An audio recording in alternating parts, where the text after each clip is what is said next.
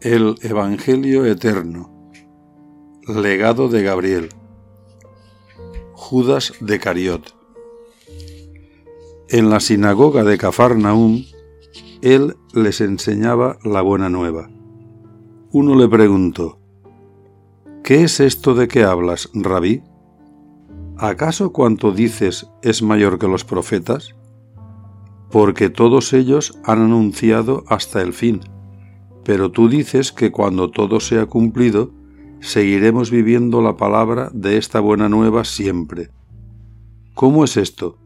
¿Acaso Yahvé no ha de estar con nosotros y nosotros con él cuando llegue su reino? Pues tú dices que el Hijo del Hombre es este reino. Este que estas cosas preguntaba era hombre forastero de, en aquella ciudad, judío de Cariot, por nombre Judas Jesús le miró fijamente y le habló así. Todas las cosas han sido hechas por Dios para sus criaturas.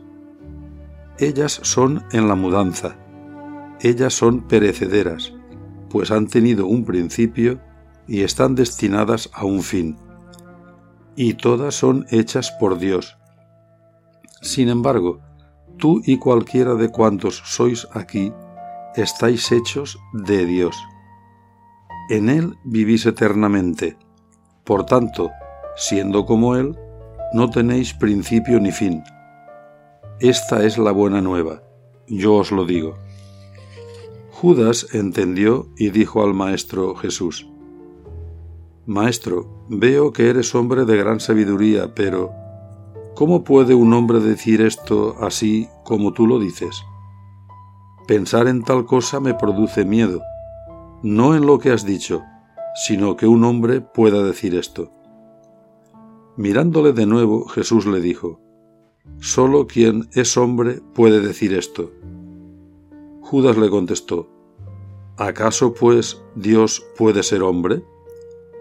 Jesús, sonriendo, le dijo, En verdad te digo, sólo así puede cumplirse lo que yo digo, sólo así puede el hombre ser Dios. Hubo allí, como de costumbre, un gran revuelo, porque nunca nadie dijo esto, y la concepción de la vida se hizo en su perfecta y justa medida manifiesta.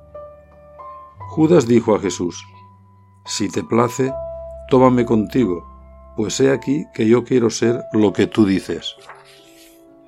Jesús le dijo, Solo así, hombre, podrás ser lo que yo digo y desde entonces le llevó consigo.